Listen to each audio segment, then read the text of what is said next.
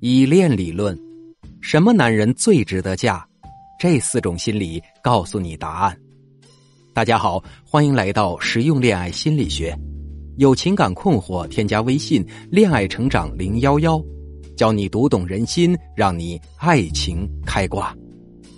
前段时间呢，有位学员在我们的指导下认识到一位年收入百万的追求者，两人交往半年后，对方提出结婚。可她却很忐忑，不知男人是否值得嫁，于是又向我们求助。最近，她终于确定了自己的心意，前两天和男人登记领证了。她说自己很幸福，还给我们寄来了喜糖。结合这个案例和最近粉丝的留言，我发现，之前我虽然讲过优质男人要具备自身优秀加安全型依恋人格加尊重女性。但是很多粉丝还是不知道什么是安全依恋型人格，不明白什么样的男人才值得嫁。那么今天呢，我们就来深入分析一下依恋人格的四种心理模式。正如弗洛伊德所说，成年人的行为可以从他儿时中找到痕迹。依恋理论是著名心理学家约翰·鲍尔比提出的，当时用于研究母婴关系。后来被用于研究成人恋情的关系。心理学家们根据人们对亲密关系的忧虑程度和回避程度，把成人的依恋心理分成了以下四种：第一种，安全型，等于低回避亲密加低忧虑被弃。一般来说，孩童时期有个美好的童年，能从和父母的相处中感受到爱，学会如何去爱，长大后便会认为自己值得被爱。也不害怕被抛弃，虽然在恋爱过程中也会被伤害，但是凭借自身的力量能重新站起来，更容易收获到美满的婚姻。这就是典型的安全型人格。安全型的人呢，在婴儿期对外界的一系列反应都会得到妈妈的积极关注和回应。长大后的他们在亲密关系中很容易产生安全感，这让他们可以勇敢的追寻亲密感，并且不害怕失败。具体的表现为在感情上容易接近他人，不管是依赖他人还是被他人依赖，都感觉安心，既不害怕独处，也不担心被人接纳。和这样的人谈恋爱啊，是最舒服的状态。他们是四种人格中最适合做恋人的。那第二种呢是痴迷型，等于低回避亲密加高忧虑被弃。这类人呢渴望亲密，但又忍不住担心你爱的没我多，于是患得患失，极度没有安全感。他们与宝宝的焦虑矛盾型相对应，具体的表现为，在亲密关系中容易投入一切感情，对伴侣过分依赖，容易以爱之名绑架对方。过分寻求关注和认同，害怕关系破裂。我就曾遇到过一位女生，因为男友不接电话，就开始假想男友如此冷漠，是不是不爱自己了？于是发了疯一般的打了上百个电话，直到把男友的手机给打没电了。事实上啊，她的男友只是参加会议，把手机调成了静音而已。这位女生害怕被抛弃，企图得到男友的时刻关注。结果却让男友感受到巨大的压力，最终提出分手。第三种呢是恐惧型，等于高回避亲密加高忧虑被弃。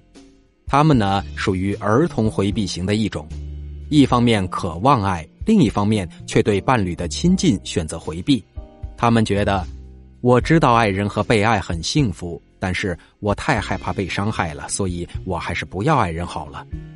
具体的表现为：我渴望亲密关系，我很难信任他人，和他人变得太亲密会受到伤害。我之前接过一名外企高管身份的学员，他自身条件很优秀，也很渴望恋爱，但却一直单身。通过咨询，我发现他非常符合恐惧型的人格特征，比如他遇到了一个非常符合自己心目中理想伴侣的男人，他忍不住向男人释放了好感。但当男人被她吸引时，开始关心她，频繁约她，最后向她表白时，她却退缩了。她说：“我小时候想要什么东西时，妈妈总会告诉我哪能那么轻易就得到自己想要的东西。长大后的我总是不自信，我不敢开启一段正常的恋爱关系，我总觉得，与其让别人来伤害我，不如我先远离他吧。恐惧型人格呢，在面对恋情时，常常伴随很高的焦虑感，他们害怕伴侣的离开，但当伴侣试图亲近他们时，他们又表现出极强的排斥、冷漠对方，显得很矛盾。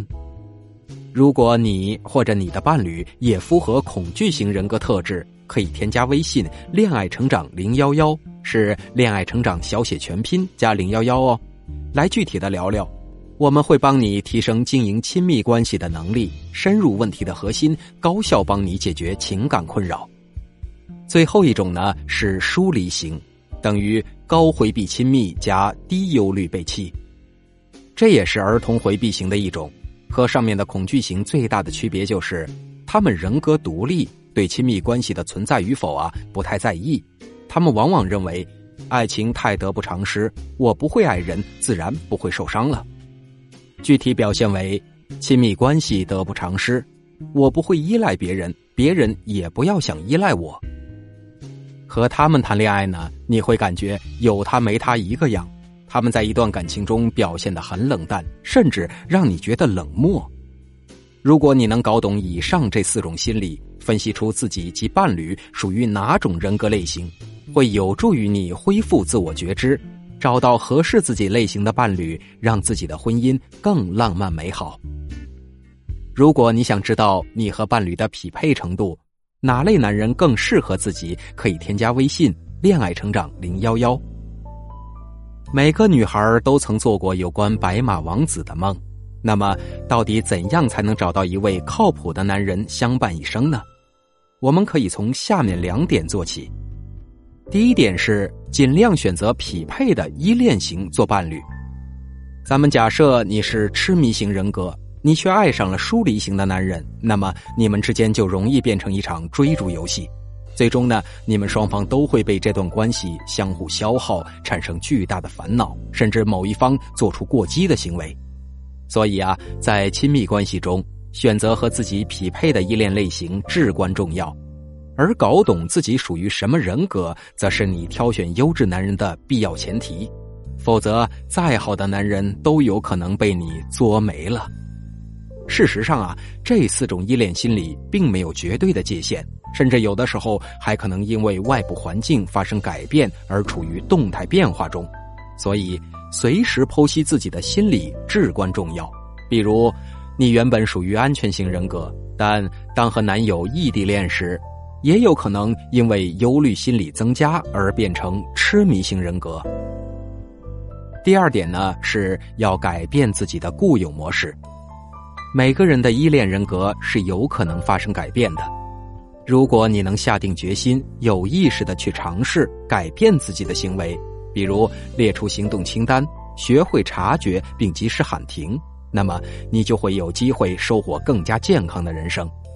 比如，当男人在某些细节上没有满足他的期待时，他就感到不安，于是他一直在亲密与疏远之间徘徊犹豫。